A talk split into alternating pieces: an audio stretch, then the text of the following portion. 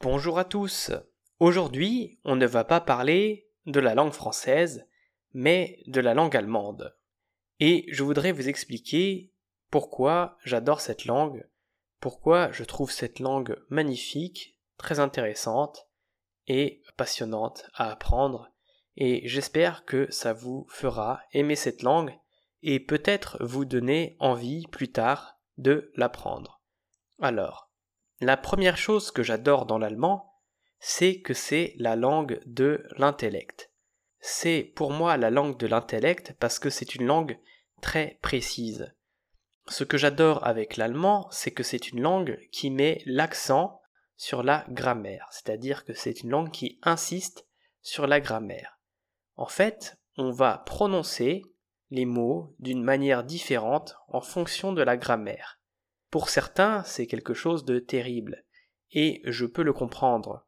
Mais, à mon sens, le fait de pouvoir entendre la grammaire, ça permet de mieux comprendre, même de manière inconsciente, ses pensées. On peut comparer la chose avec le français. Le français a aussi une logique de grammaire, mais cette logique ne se comprend que dans l'orthographe, qui est très compliquée. Parce que quand on regarde comment fonctionne l'orthographe française, je dis orthographe française parce que l'orthographe est un mot féminin, ce que peu de Français savent, euh, l'orthographe française permet de comprendre la logique de la grammaire et la logique qu'il y a quand on s'exprime. Et le fait que certaines personnes ne supportent pas la grammaire allemande et que certaines personnes pensent que la grammaire allemande ne sert à rien, ou même ne comprennent pas comment elle fonctionne, c'est pour moi la preuve que souvent on ne sait pas forcément exactement ce qu'on veut dire ni comment on s'exprime. Par rapport à ça, peut-être que je suis biaisé parce que j'adore l'allemand, mais il y a eu beaucoup de grands philosophes allemands. Et je ne pense pas que ce soit un hasard, et je pense que c'est plus facile de réfléchir de manière précise quand on parle allemand. Ensuite, ce que j'adore dans la langue allemande, c'est que ça donne une vision du monde vraiment très originale. C'est un mélange de logique implacable et c'est en même temps une manière de décrire le monde avec une simplicité enfantine et même une certaine poésie. Par rapport à la logique implacable, je vais vous donner l'exemple du mot pleine conscience. Alors je ne sais pas si vous pratiquez un peu la méditation, mais on parle souvent de pleine conscience. La pleine conscience, ça se traduit aussi en anglais par mindfulness, qui veut dire la même chose, la pleine conscience.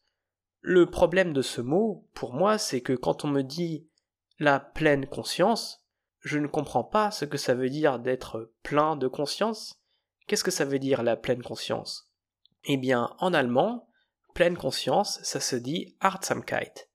Et ce que j'adore avec ce mot Achtsamkeit, c'est que c'est un composé de deux mots, Artsam et Kait, qui pourrait se traduire par la capacité à observer. Et tout de suite, moi, quand j'ai découvert ce mot allemand, je crois que j'ai enfin compris ce que les gens entendaient par pleine conscience. Et c'est ce que j'adore avec l'allemand, c'est que comme l'allemand n'est pas une langue basée sur le latin, souvent cette langue utilise des métaphores ou des mots valises, des mots valises c'est-à-dire un assemblement de deux mots pour décrire les choses. Et j'adore ça, je trouve ça passionnant de voir comment une culture se représente des mots, et c'est souvent différent de notre manière de voir le monde.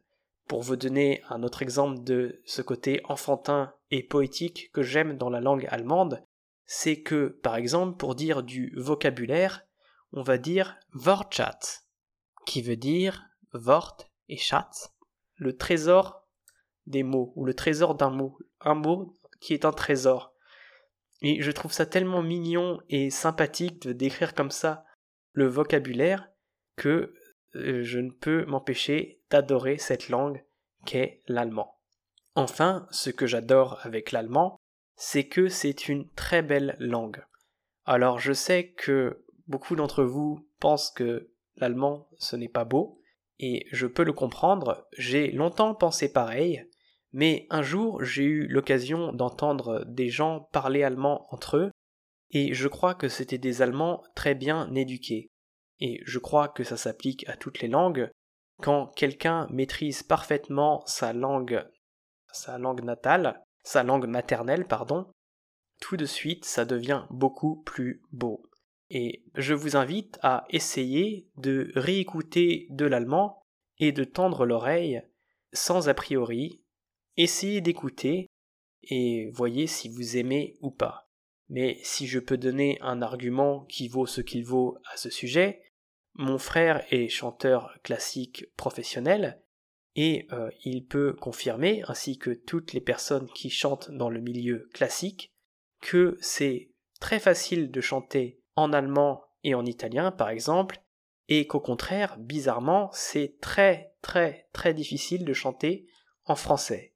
Pourquoi je ne sais pas, je n'ai pas la technique, mais ça porte à réfléchir.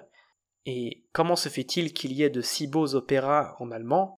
Si l'allemand n'était pas une belle langue, on ne pourrait pas la chanter. Voilà. J'espère que ce podcast vous a plu, et je vous dis à très bientôt.